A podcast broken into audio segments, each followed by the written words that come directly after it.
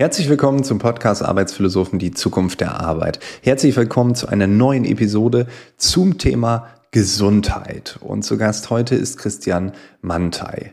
Christian habe ich kennengelernt, eine kurze Geschichte vorab, weil er aktuell Nachhaltigkeitsbeauftragter und Teamlead Online Marketing bei Ergotopia ist. Und wer diesen Podcast intensiv verfolgt, der oder die weiß, dass Ergotopia schon mehrfach als Werbepartner in diesem Podcast vertreten war, zum Beispiel im letzten Monat.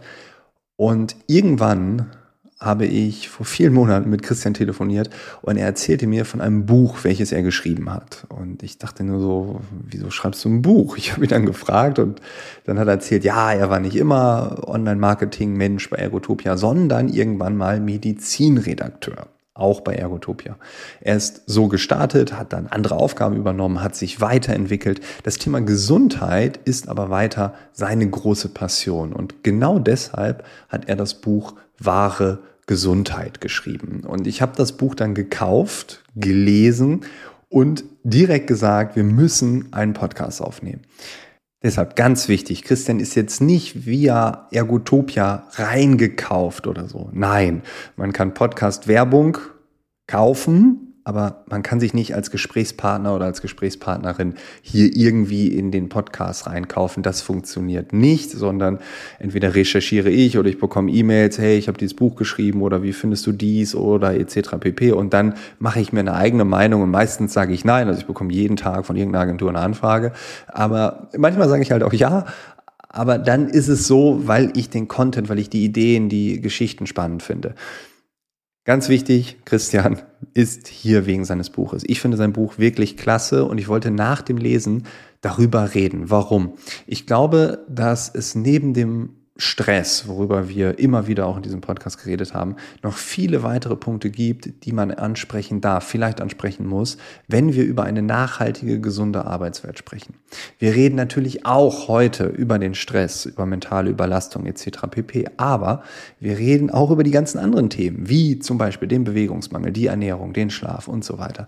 Ich glaube, Christian hat in seinem Buch, so hat es auch Gerald Hüther im Vorwort beschrieben, wie so eine Meta-Analyse gemacht, was alles unsere Gesundheit beeinflusst. Und am Ende geht es natürlich auch um unsere Arbeit. So wie wir leben, so wie wir arbeiten, das beeinflusst unsere Gesundheit. Und wer diese Episode hört, bekommt viele Denkanstöße das eigene Leben, ja, aber auch die eigene Arbeit aus anderen Blickwinkeln zu betrachten. Ganz wichtig ist mir zu sagen, wir bleiben positiv. Man muss morgen nicht direkt mit dem Marathontraining anfangen und denkt sich, boah, wenn ich das zu Ende gehört habe, dann bin ich so fertig, wie soll ich das alles umsetzen? Das ist ja nicht möglich. Nein, Christian, genau wie in seinem Buch, bleibt in diesem Podcast sehr pragmatisch, einfache Lösungen, ultraschnell umzusetzen. Wenn du dir diesen Podcast anhörst, es lohnt sich wirklich. Also, ich sage jetzt nicht mehr, los geht's jetzt. Ganz viel Spaß mit Christian Mattei. Wir haben in diesem Podcast viel über Stress gesprochen, über Burnout, über Schlaf, über Pausen. Du hast ein Buch geschrieben und hast das Thema Gesundheit so ganz facettenreich beschrieben. Ne? Stress gehört dazu, Schlaf gehört auch dazu. Aber du gehst zum Beispiel auch auf Krankheiten ein, die wir alle aus unserem familiären Umfeld kennen, worüber wir aber eigentlich gar nicht so wirklich reden. Und immer wieder fällt mir auf, dass wenn man mit Menschen in Kontakt kommt und über ihre Arbeit spricht, dass sehr viele einen sehr ungesunden Arbeitsstil haben, vielleicht ein sehr ungesundes Arbeitsleben aufgebaut haben und vielleicht auch generell sehr ungesund leben. Und da will ich mich gar nicht ausnehmen. Ich glaube, ich habe da sehr viel zu strugglen gehabt und ich bin viele Meter gegangen, aber ich glaube, da ist noch ganz, ganz viel möglich. Ich habe dann dein Buch gelesen und musste feststellen, ja, da ist noch eine ganze Menge möglich. Von daher die, die allererste Frage, warum hast du so ein umfangreiches Buch geschrieben? Du hast eine Leidensgeschichte äh, durchlebt, das ist eine Motivation, aber ich glaube, da steckt noch ein bisschen mehr dahinter. Ja, das ist ganz richtig. Also der, die Motivation war schon meine eigene Geschichte kann ich ja mal kurz anreißen. Ich habe mit 14 Jahren das erste Mal Rückenschmerzen bekommen. Also obwohl ich fast jeden Tag Sport gemacht habe, wo man ja sagt, okay, der Junge bewegt sich viel, müsste eigentlich topfit und gesund sein. Und trotzdem bin ich dann irgendwann äh, jeden Morgen mit Verspannungen aufgewacht. Und jeder, der schon mal längere Zeit Verspannungen hatte, weiß, wie ermüdend das ist und dass dann der, der Antrieb für den ganzen Tag einfach fehlt. Und naja, wie man das so macht, geht man dann natürlich zum Arzt. Ich bin von Arzt zu Arzt. Ich habe einen ganzen Therapiemarathon hinter mir. Wurde geröntgt, MRT, Skelettszintigraphie, alles Mögliche. Und es wurde nicht so richtig was gefunden. Also ich habe ein bisschen Skoliose, ein bisschen Beckenschiefstand, kann aber laut der Ärzte eben nicht meine chronischen Schmerzen erklären. Ja, und dann fragt man sich natürlich, was man noch machen kann und meistens wird man dann in eine Schmerzklinik geschickt. Das war auch bei mir so. Da wurde ich dann vollgepumpt mit allen möglichen Schmerzmitteln und Cortison. Bin dann aufgegangen wie ein Hefekloß.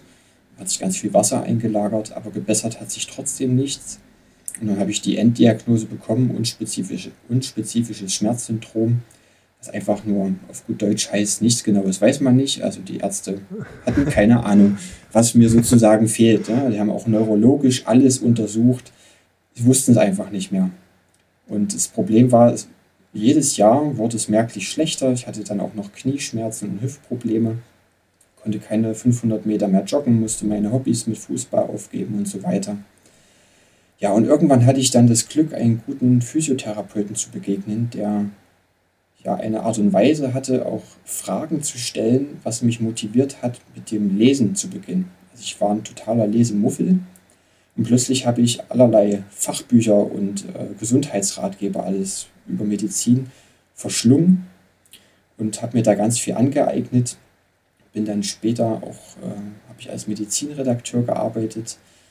Ähm, ja, und habe meine Schmerzen in den Griff bekommen. Also ich habe immer noch Beckenschiefstand, Skoliose, Morbus Scheuermann und so weiter. Klingt ganz schlimm, aber ich habe keine Schmerzen mehr, wenn ich die entsprechenden Dinge mache, die mein Körper eben braucht. Ja, und die meisten Menschen denen geht es eigentlich ganz ähnlich. Die haben vielleicht nicht Rückenschmerzen, sondern die haben irgendwelche Herz-Kreislauf-Probleme oder irgendwelche Stoffwechselstörungen wie Diabetes oder Autoimmunerkrankungen oder im schlimmsten Fall sogar Krebs. Und da gibt es eine ganz spannende äh, Untersuchung oder Analyse von der WHO.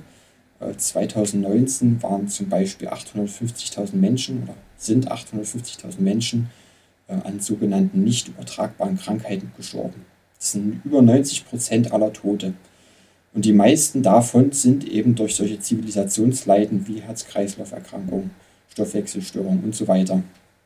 Und diese Zivilisationsleiden haben alle Ursachen. Es geht ja in der Wissenschaft dieses Ursache-Wirkungsprinzip. Das heißt, dass es einfach nichts gibt, wie, wie bei mir festgestellt wurde. Das, das ist eigentlich nicht richtig. Man hat nur nicht genau hingeguckt.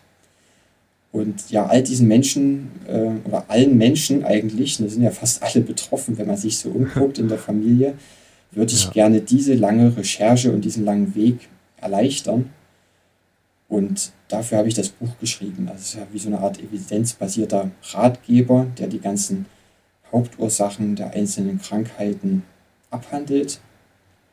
Dann auch, wo man gute Ärzte findet, gute Kliniken, welche Fragen man Ärzte stellen kann, weil es gibt natürlich äh, nicht so viele Ärzte, äh, dass man in jeder Region da einen guten findet, auch auf welchen Seiten man nachgucken kann, wie die Diagnose oder die Therapievorschläge zu beurteilen sind. Also sind die wirklich evidenzbasiert. Also es ist wirklich die beste Methode für mein Problem.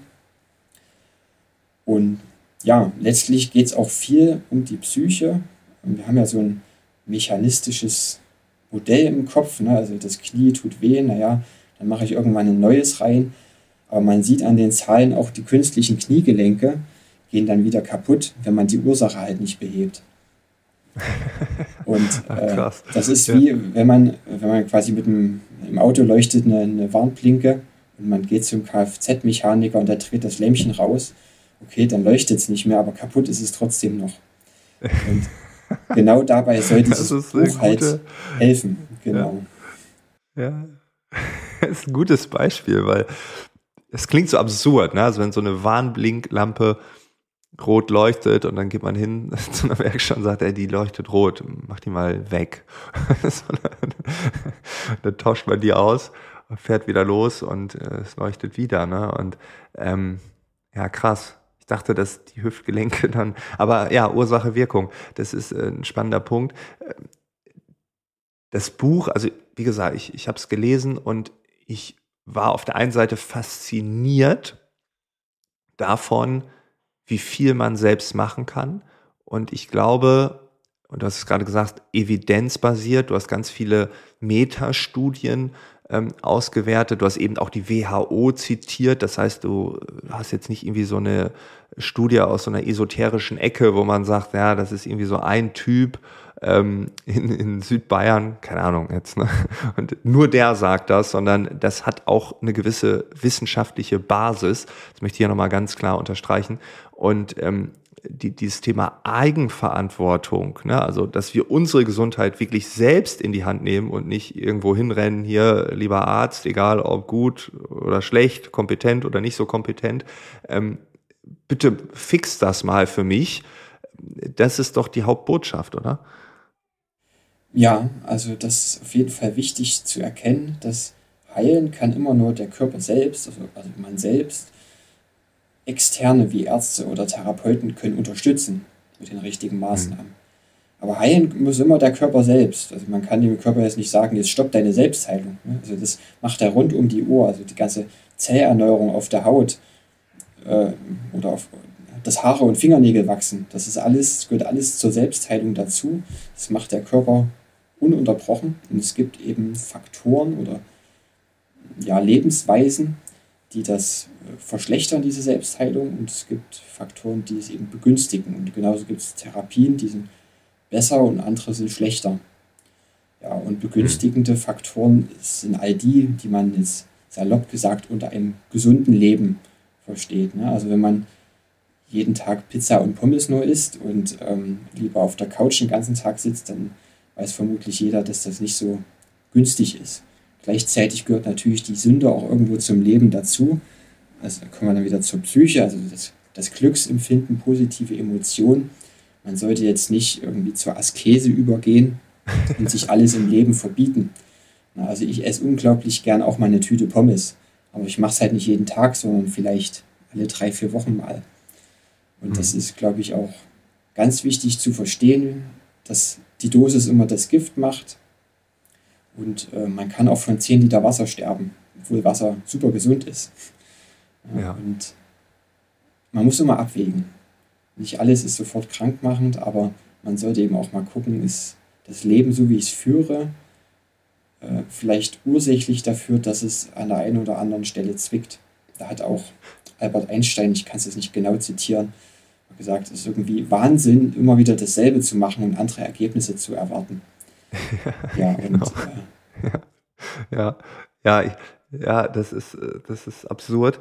Ähm, und wenn ich meine Beobachtung von einem ungesunden Lebensstil äh, mal hier in den Raum werfe, findest du, wenn du so nach links und rechts guckst, äh, in die Familie, in den Freundeskreis, ist unser Lebensstil in Deutschland, wo es uns ja eigentlich sehr gut geht, wirklich so absurd, weil ich meine, ähm, diese Zivilisationskrankheiten heißen ja nicht umsonst so.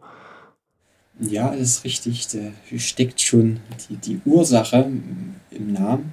Also nicht die Zivilisation ist das Problem und die Moderne, sondern dass wir vergessen haben, was unser Körper eigentlich braucht. Da hat mein Biologielehrer so ähnlich mal in der 8. oder 9. Klasse gesagt, dass der moderne Mensch das Ergebnis jahrmillionenlanger Auslese ist. Und all unsere Zellen und jeder Stoffwechselvorgang, jeder Prozess ist die perfekte Anpassung an unsere Umwelt. Diese Umwelt bei Evolution bei Menschen relativ langsam ist im, Vergl im Vergleich zu einem Virus oder so, äh, ist eben nicht die moderne, sondern also in der Moderne reicht ein Fingerwisch, um dir irgendwie eine Pizza zu bestellen vom Sofa. Und es sind immer noch ja, quasi unsere steinzeitlichen Gene, die uns prägen. Und da war eben ganz normal viel und variant, variantenreiche Bewegung, um an Nahrung zu kommen. Viel an der frischen Luft, mit viel Sonne. Aber man hat auch immer wieder mal Ruhe und Entspannung. Man hat sich äh, sehr abwechslungsreich ernährt. Man hatte vor allem eine pflanzenbetonte Nahrung. Also das ist auch noch so ein Mythos von Jäger und Sammler. Ich sage es immer andersrum. Es waren nämlich Sammler und Jäger. Wir haben viel mehr vegetarisch oder äh, vegan sozusagen gelebt als Fleisch gegessen, aber Fleisch hat auch immer dazugehört. Und wir mussten auch immer wieder mal fasten, äh, ohne dass wir es wollten, also unsere Vorfahren. Und deshalb kann es auch Sinn machen, gewisse Fastenmethoden in den Alltag zu integrieren. Und auch ein ganz mhm. wichtiger Punkt ist, dass wir feste Gemeinschaften hatten und viel soziale Interaktion und wenig negativer Stress. Und wir sind zwar heute mit sehr vielen Menschen vernetzt über Facebook und LinkedIn und so weiter, aber das ist nicht die Art von Vernetzung, die unser Gehirn braucht, um glücklich zu sein. Also es gibt ein psychologisch, psychologisches Grundbedürfnis nach Verbundenheit, weil es einfach normal war, dass wir früher immer in der Gruppe unterwegs waren und dass wir auch voneinander abhängig waren und Arbeitsteilung hatten, um als Gruppe zu überleben. Und das hat sich eben durch Evolution entsprechend im Gehirn so ausgebildet, dass wir dieses Verlangen auch heute noch haben, wo es gar nicht mehr ganz so notwendig wäre. Also mit deinem Laptop oder Handy kannst du ja dein ganzes Leben organisieren. Naja, und das Problem ist dann natürlich auch noch der Stress. Ähm, früher hat man, wenn man Stress hatte, das durch Bewegung oder Kampf abgebaut. Und heute sitzen wir das einfach nur aus. Und all das gebündelt macht über die Zeit natürlich irgendwann zwangsläufig mehr oder weniger krank. Da spielen Gene natürlich auch eine Rolle. Ne? Also du kannst eine genetische Prädisposition haben, nennt man das. Also eine, ja, eine Veranlagung in gewisser Weise, dass bei dir Diabetes zum Beispiel schneller ausbricht als bei einem anderen. Bedeutet aber nur, du kannst vielleicht einen Schokoriegel weniger essen. Nur. Also trotzdem mhm. nicht das Stück Zucker macht dich nicht sofort krank. Und wenn man eben diese persönlichen Anfälligkeiten weiß, ähm, bei mir ist es zum Beispiel, ich neige halt zu Verspannungen, das hat aber eher was mit der Kindheit zu tun, dann muss ich eben ganz bewusst mehr Entspannung in meinen Alltag einbauen und gucken, wie ich mich in Resilienz üben kann. Also man kann die eigenen Schwächen nutzen, um den Alltag so zu gestalten, dass man eben nicht krank wird. Und individuell, ne? Also es ist, Sehr wie du sagst, bei, ja, bei dir eher so, bei einer anderen Person völlig anders. Also wenn man sagt, irgendwie, ja, wir müssen uns mehr entspannen, da gibt es Menschen, die müssen sich gar nicht mehr entspannen, weil die nie verspannt sind. Also genau. wahrscheinlich ist es, ist es schon gut, wenn man sich ab und an mal entspannt, aber wie du es gerade sagst, ne, es ist äh, wirklich hochgradig individuell. Ähm, und in deinem Buch, du schreibst das immer wieder, du hast es gerade auch gesagt, ne, wir ähm, haben diese ganzen, diesen ganzen Stress im Alltag abgebaut, weil wir uns bewegen mussten. Wir mussten sammeln, wir mussten dann vielleicht auch mal jagen. Ähm, wir waren viel draußen, viel an der frischen Luft. Heute sitzen wir irgendwie vor einem Laptop in einer komischen Haltung, haben ultra stressige Zoom-Meetings, da geht es um alles, da geht es um ähm, harte Umsätze, wir müssen einen Pitch machen. In der äh, Pandemiezeit haben Leute wirklich die stressigsten Lebenssituationen wirklich vor ihrem Bildschirm erlebt und durften nicht raus, weil da war ja ein Virus. Ähm, aber das war da vorher genauso. Also ja, da sind wir vielleicht noch mit der U-Bahn zur Arbeit gefahren, dann saßen wir halt im Büro rum. Ähm, also du, du schreibst es in dem Buch ja permanent, dass wir uns viel zu wenig bewegen ja. und viel mehr bewegen sollten. Es gibt ja so dieses 10.000 Schritte am Tag, aber das ist ja wahrscheinlich auch vergleichbar mit früher gar nichts. Nee, nee. Also unsere Sammler- und Jägervorfahren sind so gut, das ist bis zu, das ist mit Vorsicht zu genießen, bis zu 40 Kilometer pro Tag gelaufen. Manchmal auch weniger. Ja. Also ist ja auch spannend. Ich habe jetzt die Zahl nicht im Kopf, aber die haben auch viel weniger gearbeitet als wir. Also das mhm. ist auch nicht normal, dass man irgendwie 8, 10, 12 Stunden pro Tag arbeitet. Ja, und beim Thema Bewegung, wir kommen halt, also der typische moderne Durchschnittsbüroarbeiter kommt im Schnitt auf zwei Kilometer pro Tag. Und mhm. das ist schon eine krasse Differenz. Und da ist auch wieder äh, Darwin, Evolution. Unser Körper hat sich eben an viel Bewegung gewöhnt und viele Prozesse im Körper funktionieren auch nur, wenn wir uns ausreichend bewegen und deshalb verspannen wir, deshalb kriegen wir Stoffwechselprobleme, weil zum Beispiel der Lymphfluss nur durch ähm, Bewegung angeregt wird. Ja, und auch ähm, Thrombosen in der Wade. Es gab mal den einen Fall, dass eine von Australien nach London geflogen. Das ist ein sehr langer Flug, ich glaube 24 Stunden oder so. Und äh, die hat dann eine Thrombose bekommen, ist dann ähm, so ein Blutgerinnsel, ist dann ins, ins Herz oder ins Hirn gerutscht, hatte irgendeinen Infarkt und ist gestorben. Ne, durch Bewegungsmangel. Und das zeigt uns schon ein bisschen, äh, dass da eine Baustelle ist oder dass wir das mehr im Alltag berücksichtigen sollten. Und es gibt auch eine mhm. spannende Studie, ähm, da wurde mal geguckt, wie viel oder wie viele Krankheiten werden denn durch Bewegung beeinflusst. Es sind über 35 verschiedene. Es betrifft alle Zivilisationskrankheiten. Also selbst Krebs, wenn man sich bei Krebs mehr bewegt, vor allem im Wald, gibt es dann noch so ätherische Öle, die man einatmet dadurch, die haben auch eine Antikrebswirkung nachgewiesen. Ähm, Stichwort Waldmedizin. Also Bewegung ist wirklich das Mittel, was alles verbessern kann. Man kann sich natürlich auch zu Tode laufen, wenn man zehn Marathons am Stück irgendwie unterwuppt. ja. Aber da fällt mir ein schönes Zitat ein von Abi Hübner, ist ein deutscher Arzt gewesen. Da hat man gemeint, die gefährlichste Bewegung ist die fehlende Bewegung und die gefährlichste Belastung ist die fehlende Belastung. also es haben sich immer noch äh, mehr Menschen krank gesessen als äh, krank gejoggt, würde ich jetzt mal behaupten. Ja, ich fand das immer in Hamburg so interessant. Ich habe ein paar Jahre in Hamburg gelebt, äh, an der Alster, wenn man da manche Leute so joggen gesehen hat, da habe ich immer gedacht, boah, eine Tüte Chips und Cola auf einer Couch, das wäre wahrscheinlich gesünder, weil das so, so, eine komische Bewegung war. Ähm, und äh, nicht so ergonomisch äh, joggingmäßig, aber ja, wenn man es so sieht, besser, man trampelt da so vor sich hin, als wenn man wirklich den ganzen Tag auf der Couch sitzt das ist wahrscheinlich deutlich schlimmer. Also ja. Sport ist Mord ist ja auch immer so ein, so ein schönes Sprichwort, was man dann irgendwie äh, gesagt bekommt. Ausrede auch, ja. ja, genau. Ne? Also auch hier, wie du sagst, ne, die Dosis macht das Gift. Und ja, wenn wir zehn Marathons im Jahr laufen, ist vielleicht nicht so gesund. so, ähm, und, und, auf der anderen Seite sich nur zwei Kilometer am Tag zu bewegen, durchschnittlicher Büroarbeiter, Büroarbeiterin, das ist natürlich viel zu wenig, ja. Ja, ja, aber es kann durchaus trotzdem Sinn machen, dann ähm, mal einen Lauftrainer zu nehmen. Ne? Also wenn man mit, mit Rundrücken ja. und nach vorgezogenen Schultern dann anfängt, gleich äh, fünf Meilen laufen zu wollen, dann hat man danach natürlich auch irgendwie Verspannungen und Rückenschmerzen. Kann es schon sinnvoll sein, man sucht sich mal einen Coach und investiert ein bisschen Geld. Ist am Ende vermutlich, ja, kommt man günstiger, als wenn man sozusagen den harten Weg geht und äh, Zeit verliert, indem man wieder auf dem Sofa liegt, wenn man so krasse Rückenschmerzen bekommen hat.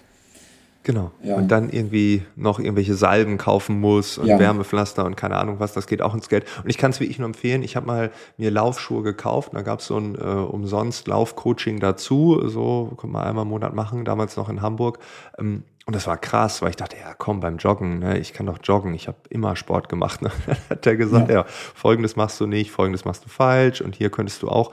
Und äh, also ich war vorher, als wenn ich irgendwie noch so eine so eine 5 Kilo Hantel mitgezogen hätte. So habe ich, so bin ja. ich vorher laufen gewesen und dann ging es relativ leicht. Also aus eigener Erfahrung kann ich das wirklich empfehlen. Also auch beim Sport Technik, selbst bei den simpelsten Dingen ähm, oder auch beim Fahrrad, mal einmal beim Fahrradladen anhalten, bei einem guten Fahrradladen zu fragen, ist das alles richtig eingestellt oder schleife ich mir hier die Kniescheiben ab, ne, um es irgendwie ein bisschen salopp ja. auszudrücken.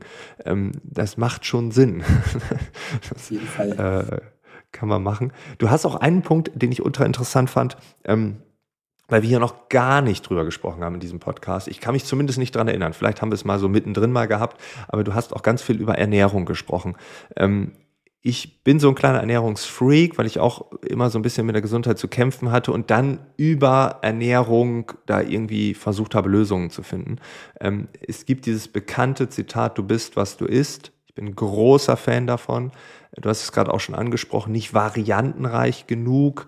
Ähm, und mir ist aufgefallen, ich kenne kenn viele Mediziner, ähm, auch damals im Studium war ich viel mit denen ähm, unterwegs und mir ist aufgefallen, dass das Thema Ernährung im Medizinstudium maximal so eine Art Wahlpflichtfach war, was die meisten nicht gewählt mhm. haben, weil die waren Anfang 20 und Ernährung, warum sollte man das tun? Ne? Wenn man schon mal im Krankenhaus lag, dann weiß man auch, relativ schnell, das, was die mir hier dauernd reinschieben, das ist jetzt keine Gesundheitskost. Ne? Das ist jetzt irgendwie, nee, irgendwie ja. so eine graue Stulle von vorvorgestern, ziemlich trocken, eine Scheibe Käse und irgendwie, puh, ne, darf nicht mehr als sechs Euro kosten am Tag. Da kann ich jetzt auch nicht so viel verlangen. Ähm, das Thema Ernährung haben wir doch, auch wenn wir über Arbeitsleben reden, irgendwie noch viel zu wenig auf dem Schirm, oder? Ja, auf jeden Fall es soll halt immer alles schnell gehen und schnell geht natürlich immer Fast Food oder irgendein Fertiggericht. Und da haben wir natürlich viele Probleme auf einmal, weil die Industrie ganz gerne auch mit unserer mit unseren evolutionär geprägten Bedürfnissen spielt, also das, das Verlangen nach Salz und Zucker. Das war halt Mangel, ähm, als wir noch sammeln und jagen mussten. Und deshalb springen wir darauf so an. Deshalb ist überall Salz und Zucker drin in Unmengen. Und Zucker, das ist ja kein Geheimnis, macht dick, macht Stoffwechselerkrankungen, macht Diabetes. Äh, und Salz macht Herz-Kreislauf-Erkrankungen, also in, in, im Übermaß wieder. Auch da die Dosis macht das Gift und ähm, macht Gefäßschädigung. Ja, und weil du gerade das Thema Krankenhausessen hattest, dann muss ich mich auch an meinen Aufenthalt in der Schmerzklinik zurückerinnern. Da habe ich jeden Tag Zuckerjoghurt bekommen. und da fragt man sich, man ja. geht ins, ins Krankenhaus und bekommt vielleicht genau das, wovon man krank geworden ist. Also da liegen ja vor allem auch, mehr als jeder zweite Deutsche ist übergewichtig und die kriegen dann noch Zuckerjoghurt. Also ihr bekommt das, was sie krank gemacht hat, dort, wo sie eigentlich gesund werden sollten. Aber es gibt ja. zum Glück auch ein paar Kliniken in Deutschland, die machen das besser.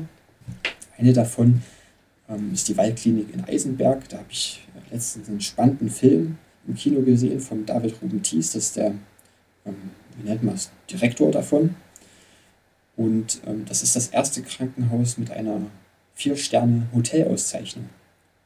Das ist Ach. verrückt. Man kann als Krankenhaus eine Sterneauszeichnung wie in der Gourmetküche bekommen.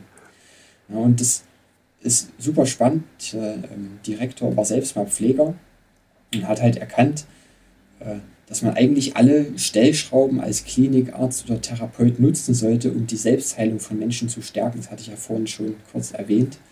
Und eine gesunde, pflanzenbetonte, äh, zuckerarme Ernährung ist dafür halt ja, ein ganz essentieller Baustein. Ne? Also wenn, wenn die Nährstoffe, die wir dann durch den Darm ins Blut aufnehmen, nicht zu unseren Zellen kommen können, entweder weil sie nicht da sind oder nicht in der richtigen Menge oder in der, nicht in der richtigen Kombination, dann können wir halt auch nicht gesund werden. Also Stoffwechsel funktioniert nur, wenn Nährstoffe da sind. Und das einfach so, um herauszufinden, ob das so halbwegs passt, auch wenn man denkt, man ernährt sich gesund, einfach mal einen Bluttest machen kriegt man, glaube ich, ab 35 ähm, kostenlos.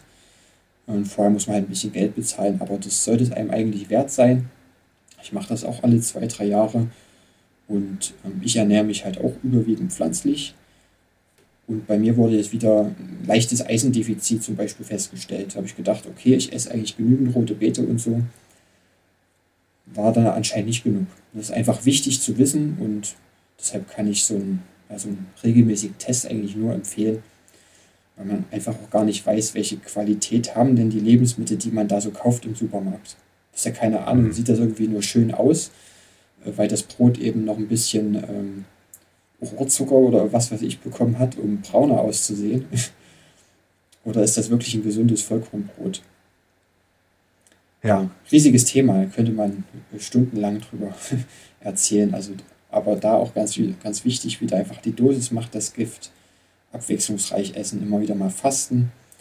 Ähm, für wen das Fasten nichts ist, ähm, dieser metabolische Wechsel äh, passiert auch schon, wenn man zwölf Stunden lang oder 16 Stunden lang nichts isst und seine Mahlzeiten auf einen kürzeren Zeitraum am Tag ähm, setzt. Also ich mache zum Beispiel immer nach diesem 16-8-Modell das heißt, 16 Stunden lang esse ich nichts und in den 8 Stunden habe ich dann meine Mahlzeiten. Genau, und im Fastenstoffwechsel kann man vereinfacht gesagt äh, ausdrücken, dass wie eine Art Zellreparatur in Gang kommt. Dann verstoffwechselt man weniger Zucker und mehr Fette und ähm, Abbauprodukte von Stoffwechselvorgängen. Und wenn man in diesen Prozess halt nicht mehr reinkommt, dann lagern sich eben all die Gifte an und man wird immer dicker und die Leber wird immer fetter vom Alkohol und vom Fruchtzucker. Und deshalb ist regelmäßiges Fasten, ob jetzt als Intervallfasten oder nach diesem, ähm, es fällt mir gerade der Name nicht ein, also wenn man das eine Woche lang macht oder länger. Ja, genau. Ähm, Buchinger, Buchinger oder Buchinger Fasten. Ja, genau. genau. hm. Es wäre auf jeden Fall, also ich, ich rate es jemand, jedem, aber muss man letztlich auch selbst wissen zu was man in der Lage ist, mental. Ja, auf jeden Fall. Vor allem, wenn man jetzt eine Woche in so eine Fastenklinik geht oder so, das ist ja auch wieder mit Aufwand verbunden. Kann mir vorstellen, diese zwölf Stunden kriegt man relativ einfach hin. Das schaffe ich auch an den meisten Tagen.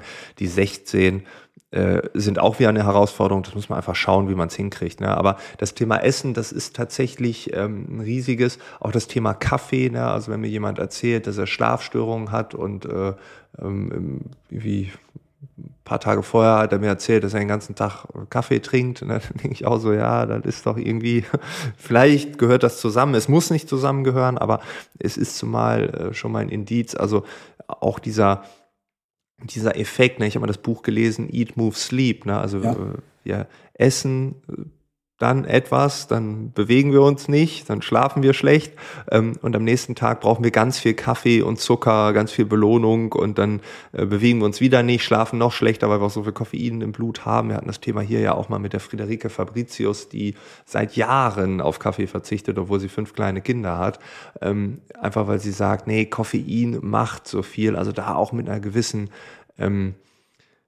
ja, Obacht dran zu gehen. Ne? Ich mhm. bin müde, dann nicht abends um, um sieben noch einen Kaffee trinken, weil dann kann ich nachts nicht so gut schlafen, damit ich am nächsten Tag fit bin. Ne? Das sind auch so Sachen, die sind so offensichtlich, aber im Alltag äh, mit unseren Gehirnen, die ja immer auf Belohnung aus sind ja. und möglichst äh, easy going, ähm, arbeiten ähm, wollen, zumindest, äh, ist das halt ein riesiger Struggle. Ne? Für manche Menschen mehr, für manche weniger. Und ich bin immer wieder schockiert, wie wenig Wissen es darüber gibt. Ne? Also ich ja. habe hier neulich ähm, ähm, äh, mal mit einem Menschen gesprochen, der mir erzählt hat, oh, ich rauche nicht, ich trinke keinen Kaffee, das ist beides ungesund. Und dann habe ich ihn äh, mit einer eineinhalb Liter Flasche Mezzomix gesehen und das nächste, was ich geholt hat, war Red Bull, ne? wo ich dachte so, ja, das ja. ist auch nicht gesund. Ne? Lieber der Kaffee.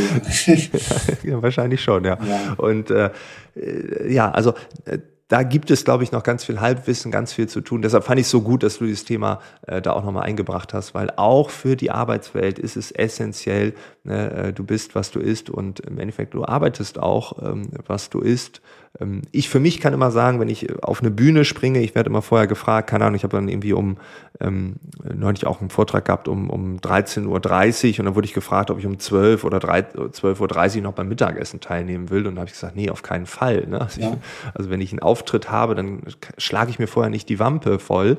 Äh, ich sehe das so ein bisschen wie beim Fußball, also kein Profisportler würde eine Stunde vorher ein halbes Kilo Pasta essen oder so. Ja. Da, da vielleicht eine Banane oder ein bisschen Obst vielleicht vielleicht noch, aber ähm, da hört es schon auf, weil wenn das Spiel losgeht, muss alles verdaut sein, damit der Körper sich auf die anderen ähm, Körperbereiche, die dann wichtig sind, konzentrieren kann. Und ähm, ja, das Thema Ernährung, Essen, Trinken, was so fundamental, so essentiell für uns ist, ähm, da sehe ich immer wieder große Schwierigkeiten bei vielen Menschen. Ne? Und wie gesagt, ich will mich da nicht ausnehmen. Ähm, Gestern noch eine fast eine ganze Packung Cookies gegessen, dazu Pommes. Gestern war nicht mein bester Tag. Ja, gehört Aber dazu. Es gehört dazu, ne? Und äh, wie du sagst, die Dosis macht das Gift. Ja. Ja, ja das, also da geht es dann viel auch um Gewohnheiten. Ne? Wir Menschen sind ja Gewohnheitstiere, weil es einfach, es spart Energie, immer wieder dieselben Muster abzurufen und Muster sind eben auch Essverhalten oder Bewegungsverhalten. Und einfach eine einfache Methode ist, wenn man sagt, okay, man möchte gerne, man kriegt es aber nicht so richtig hin, einfach in super kleinen Schritten. Also wenn ich zum Beispiel anfangen möchte, Yoga zu machen, dann könnte ein Schritt sein, dass ich sage, ich packe mir jeden Tag die Yogamatte hin. Das ist mein Ziel jetzt für die nächsten 30 Tage. Mehr nehme ich mir nicht als Ziel. Ob ich mich dann drauflege oder nicht, ist die nächste Sache. Aber dann geht das schon mal so ein bisschen ins Gehirn rein und meistens macht man doch dann ein, zwei Minuten. Wenn man das dann geschafft hat und merkt, okay, ja, das, das klappt eigentlich ganz gut, dann sagt man, okay, jeden Morgen fünf Minuten Yoga. Und so kann man das steigern. Und das geht mit allen Gewohnheitszielen so. Auch beim Essen, wenn man sagt, okay, oh, die Pommes sind eigentlich schon geil, ähm, mache ich es anstatt siebenmal die Woche nur noch sechsmal und ein, eine Paprika dazu. Ja, also so könnte der Einstieg aussehen. Und mhm. das muss man einfach durchziehen und Geschmack äh, gewöhnt man sich dran. Also wir gewöhnen uns an viel Zucker und viel Salz und denken dann, wenn kein Salz und Zucker dran ist, dass es nach nichts schmeckt. Aber das ist nur eine, eine Gewöhnung der Nervenzellen äh, auf der Zunge in Kombination mit dem Gehirn, was es halt kennt. Und wenn man zum Beispiel jetzt einen Monat lang kein Salz hätte und danach wieder dieselbe Menge Salz essen würde, man würde es nicht runterbekommen. Also die Geschmacksnerven das Empfinden ändert sich wieder. Und das hat mir damals, als ich das erfahren habe, Mut gemacht, äh, das auch zu ändern. Weil ich, Zucker, Salz liebt ja jeder. Ja. Ja. Ja, krass, weil das, ich meine, ich habe es einmal erlebt in, in den USA, aber ganz, ganz extrem auch in Argentinien, weil du gerade den, den Zuckerjoghurt äh, angesprochen hast, so ein klassischer Erdbeerjoghurt in der klassischen Größe, wie man ihn in jedem Supermarkt zuhauf kennt, habe ich mir in Argentinien gekauft, hatte ich Bock drauf und ich habe da reingebissen oder ich habe mir den, in den, den Löffel genommen und dachte so, was ist das denn? Weil das so krass gesüßt war, äh, das war ekelhaft.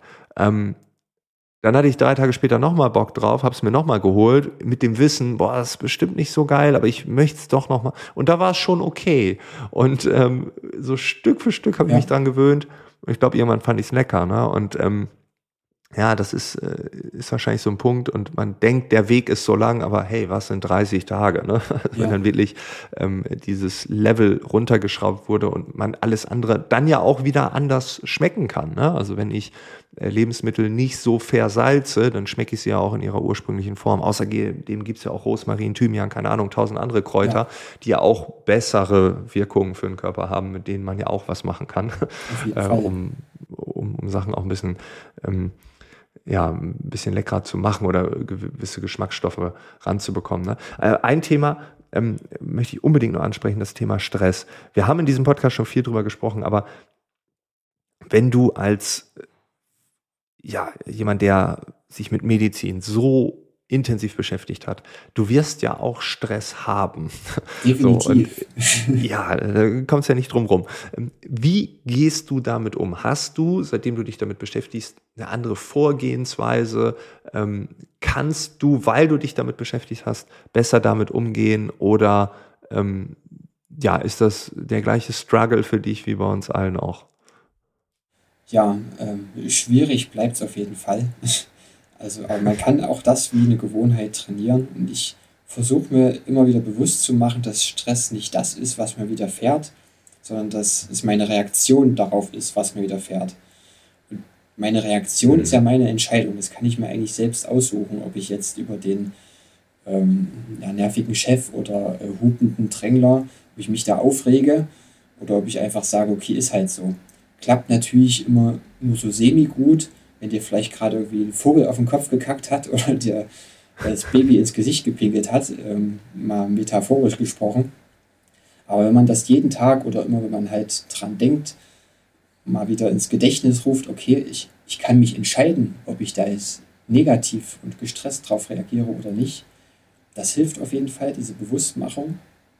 Und dann mhm. kann man natürlich auch einfach mal seinen Alltag angucken. Also wenn man wenn man merkt, okay, ich bin schnell gereizt, was sind denn so die Stressfaktoren in meinem Alltag? Was kommt denn jeden Tag oder jede Woche immer wieder? Und dann kann ich diese Situation oder was auch immer mir da begegnet, die Menschen versuchen zu meiden, wenn das geht. Oder wenn mich der Berufsverkehr nervt und ich ständig da nur über die ganzen Leute mich beschwere, könnte man die Bahn nehmen. Denn wenn die Bahn auch voll ist, das Fahrrad. Gut, manchmal Geht alles davon nicht, dann ist das vielleicht diese eine Situation, die ich nicht ändern kann. Also ich kann die Situation ändern, ich kann meine Wahrnehmung ändern, meine Einstellung und dann kann ich auch noch anders mit dem Stress umgehen. Ich habe gesagt, wir sitzen den Stress immer wortwörtlich aus und das führt auch irgendwann zu chronischen Verspannungen. Könnte man gucken, welche dieser vielen Stressbewältigungsstrategien und Entspannungstherapien für einen hilft. Also manche brauchen ihren Sport jeden Tag, um den Stress vom Alltag abzubauen. Andere machen Yoga oder Meditation, andere gehen singen, andere treffen Freunde oder es kann was ganz anderes sein. Das muss jeder für sich finden, was da passt. Und diese drei Methoden, eben Situation ändern, Einstellung ändern und anders mit Stress umgehen, das ist so das, was ich immer im Alltag probiere. Trotzdem, wenn es manchmal sehr viel ist, äh, dann gelingt mir das auch nicht. Also ja. den Guru ja. äh, oder den Dalai Lama, der gefühlt nie gestresst ist, das ähm, gibt es nicht so oft. Ja, das ist absolute Minderheit dann. Ja. ja. Nein, ich finde es wieder so schön, dass du auch hier wieder nicht mit Dogmen ankommst und sagst, ja, man muss jeden Tag zehn Minuten meditieren oder man muss folgende Atemübung machen und dann ist alles gut. Ähm, sondern die, wieder dieses, ja, jeder muss es für sich herausfinden. Also das Thema Eigenverantwortung ist, glaube ich, ja, das Schlagwort dieser Episode. Ähm, Eigenverantwortung heißt aber auch so eine gewisse Selbsterkenntnis, ne? Also dass man so ein, auf die eigene Suche geht, was tut mir gut, was tut mir nicht gut. Ja. Ähm, und dann auch Dinge erkennt, die man vielleicht äh, auch 20 Jahre nicht erkannt hat. Ne? Und dann gibt's ja auch wieder zwei Möglichkeiten, dass man sagt, oh, warum habe ich das nicht vorher erkannt, bin ich blöd, ne? sondern ja. dann zu sagen, ey, toll, dass ich es jetzt erkannt habe. Das ist ja auch. Ja, das ist super ähm, wichtig, ja. Also man muss auch ja. immer dran denken. Ne? Also man hat Gedanken, aber man ist nicht seine Gedanken. Ne? Also Gedanken sind flüchtig. Nächstes Jahr denke ich was anderes als letztes Jahr. Und wenn man sich damit identifiz identifiziert und man sagt, oh, hätte ich nur das irgendwie anders gemacht und hätte ich mich nur überwunden oder so, das ist schlecht. Ja? Das ist einfach nicht hilfreich. Man muss da versuchen, optimistisch und positiv immer an die Dinge heranzugehen. Und man kann natürlich auch sagen, manches ist einfach Kacke auf der Welt. Also keiner möchte den Krieg haben. Aber man kann sich trotzdem dafür entscheiden, äh, ein Optimist zu bleiben, weil es gibt ja auch diesen Spruch, es gibt Optimisten, Pessimisten, beide liegen falsch, aber der Optimist lebt einfach glücklicher. Und das kann man sich, kann man sich für entscheiden. Man schafft es nicht immer, aber das ist so das Motto, woran ich mich versuche zu halten. Klappt nicht immer. Ja, ja wenn ich immer das Haar in der Suppe suche, ähm, dann, dann ja, finde ich sehr viele Haare ne? und genieße ja. sehr wenig Suppe. und äh, so ist das. Äh, ja, das mit den Optimisten finde ich gut. Das, äh, ja, ja, ich bezeichne mich ja eigentlich als Optimist. Manchmal bin ich, sage ich mal, bin ich pessimistischer Optimist, also eher langfristig optimistisch, aber währenddessen schaue ich auch immer, ah, da gibt's Gefahren und so, um mich selbst zu schützen. Aber im Endeffekt hast du recht, ne? Also diese diese pessimistischen äh, Dinge kosten halt Energie, man macht sich Sorgen, man regt sich auf und so weiter und so fort. Ähm, ja, was ist denn, und ich habe ein Kapitel in deinem Buch noch nicht gelesen, deshalb bin ich sehr gespannt auch darauf, was du jetzt da sagen wirst. Ähm, wir sind ein Podcast und reden über die Arbeitswelt. Ich glaube ja, dass alles, was wir bisher besprochen haben, großen Einfluss auf die Arbeit hat. Nichtsdestotrotz Einstellung, Verhaltensweisen, ne, wie, wie gehe ich mit Stress um, resilienter etc. pp. Ähm, du hast ein Kapitel über die artgerechte Menschenhaltung im 21. Jahrhundert. Ähm, es gibt ja Menschen, die führen andere Menschen oder es gibt Organisationen, die geben anderen Menschen Arbeit. Und da ist die Frage, halten wir diese Menschen artgerecht oder nicht? Ähm, geht das so in diese Richtung? Ja, ähm, nicht direkt in die Arbeitswelt, aber man kann es dahin transferieren. Also bei okay. Tieren spricht man ja immer von artgerechter Haltung. Ja. Und fast alle unsere Nutztiere und auch viele, äh, viele äh, Haustiere halten wir aber nicht artgerecht. Ne? Also zu wenig Bewegung, schlechtes Essen, wenig Licht. Äh, und deshalb werden die Tiere krank. Ne? Das sehen wir ja. Also auch mit unseren Haustieren müssen wir ständig zum Arzt. Die Hühner sterben zu früh, die Schweine werden krank. Also wir sehen, es gibt irgendwie sowas wie artgerecht und wir sind ja auch Tiere, warum soll das bei uns nicht auch so sein? Mhm. Und das hat man ja, das, genau das machen wir ja. Ne? Wir machen uns selbst krank durch unsere Lebensweise, also wir halten uns selbst nicht artgerecht, machen mit uns selbst dasselbe wie mit unseren Tieren und wundern uns dann auch, wenn wir krank werden und rennen dann zum Arzt und hoffen, dass der uns irgendwie heile macht. Aber wie das eben bei den Tieren mit Antibiotika und Co. nicht klappt, kann das auch bei uns nicht funktionieren, wenn wir halt die eigentliche Ursache dahinter nicht ändern und weiter einfach immer nur Löcher flicken und äh, den Symptom irgendwie in den Mund zukleben, damit eben nichts mehr wehtut. Und es wäre eben sehr wichtig zu gucken, äh, warum habe ich denn Schmerzen oder ein Druckgefühl oder was auch immer. Also Symptome wieder richtig zu deuten ist ganz wichtig und weil du jetzt die Arbeitswelt noch angesprochen hast, wir verbringen ja die meiste Wachzeit, also die meisten zumindest im Arbeitsleben. Und da kommt man eigentlich an dem Thema New Work nicht vorbei. Wir hatten eine Zeit lang in der Industrie, da hat man irgendwie zehn Stunden und mehr jeden Tag gearbeitet und am Wochenende noch. Das hat sich jetzt schon verbessert. Sind bei den meisten noch 40 Stunden, fünf Tage die Woche.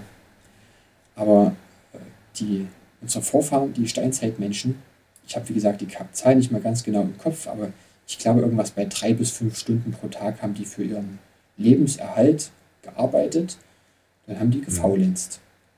Also man könnte sich wirklich mal hinterfragen, macht mich das viele Arbeiten wirklich produktiv, auch als Gesellschaft oder als, als Team, als Unternehmen?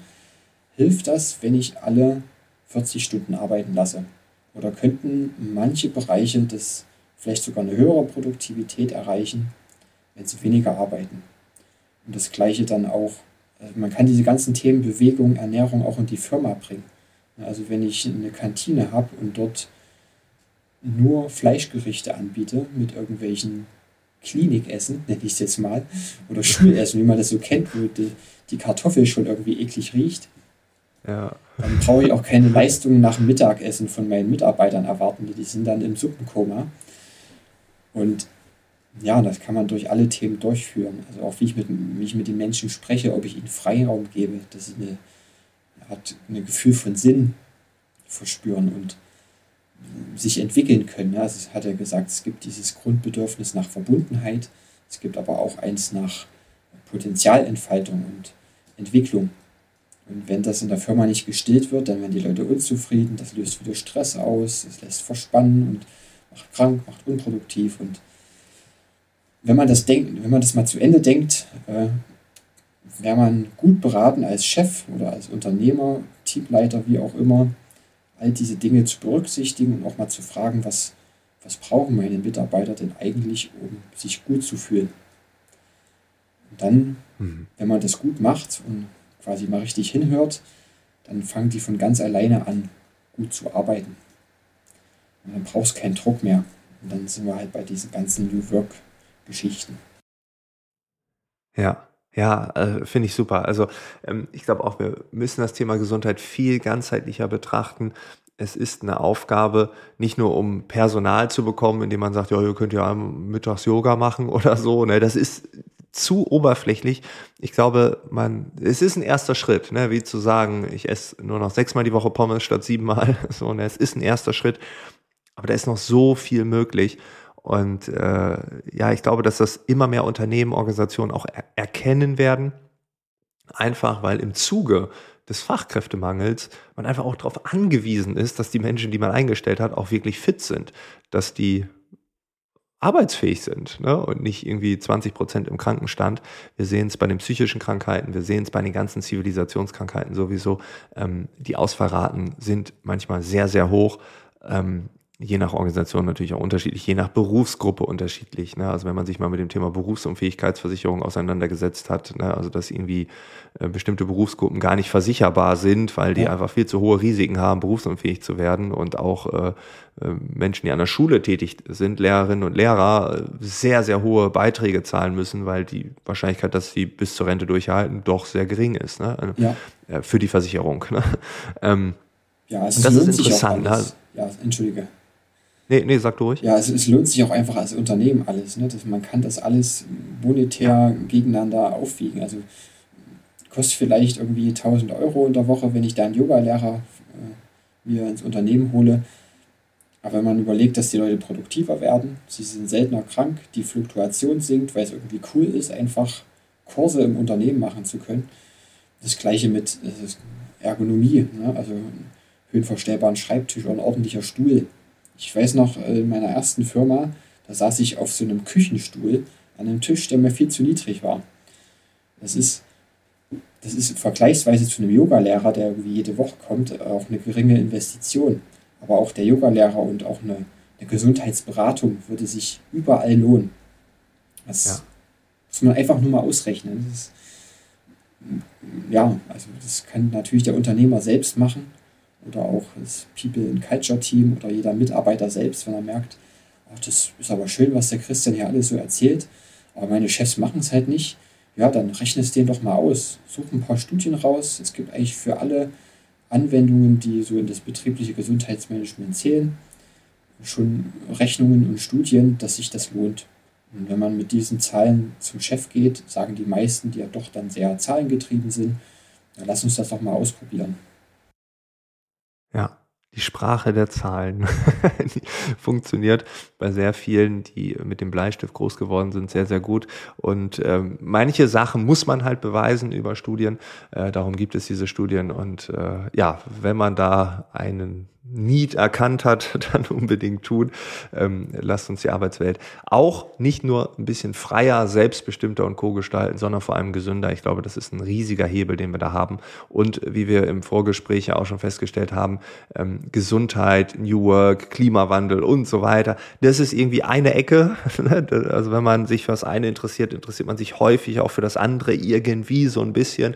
Ähm, und für die, die da noch nicht äh, so ganz angekommen sind, ich glaube, da, da geht noch eine ganze Menge. Ähm, und ja, Christian, vielen, vielen Dank, dass du äh, dir die Zeit genommen hast, uns hier äh, zu dem Thema schlauer zu machen. Ich kann das Buch wirklich sehr, sehr empfehlen, auch wenn ich, wie gesagt, das letzte oder vorletzte Kapitel ist es noch nicht gelesen habe. Ähm, das werde ich nachholen. Ich werde schauen, ob das, was du hier gerade dazu erzählt hast, ob das auch wirklich stimmt. Also du bist deine eigene Quelle. Ähm, was du dort geschrieben hast, äh, werde ich nochmal nachlesen. Und dann, ja, vielen Dank, dass du da warst und ja, dir weiterhin alles Gute und bleib gesund. Das wünsche ich dir auch. Vielen Dank.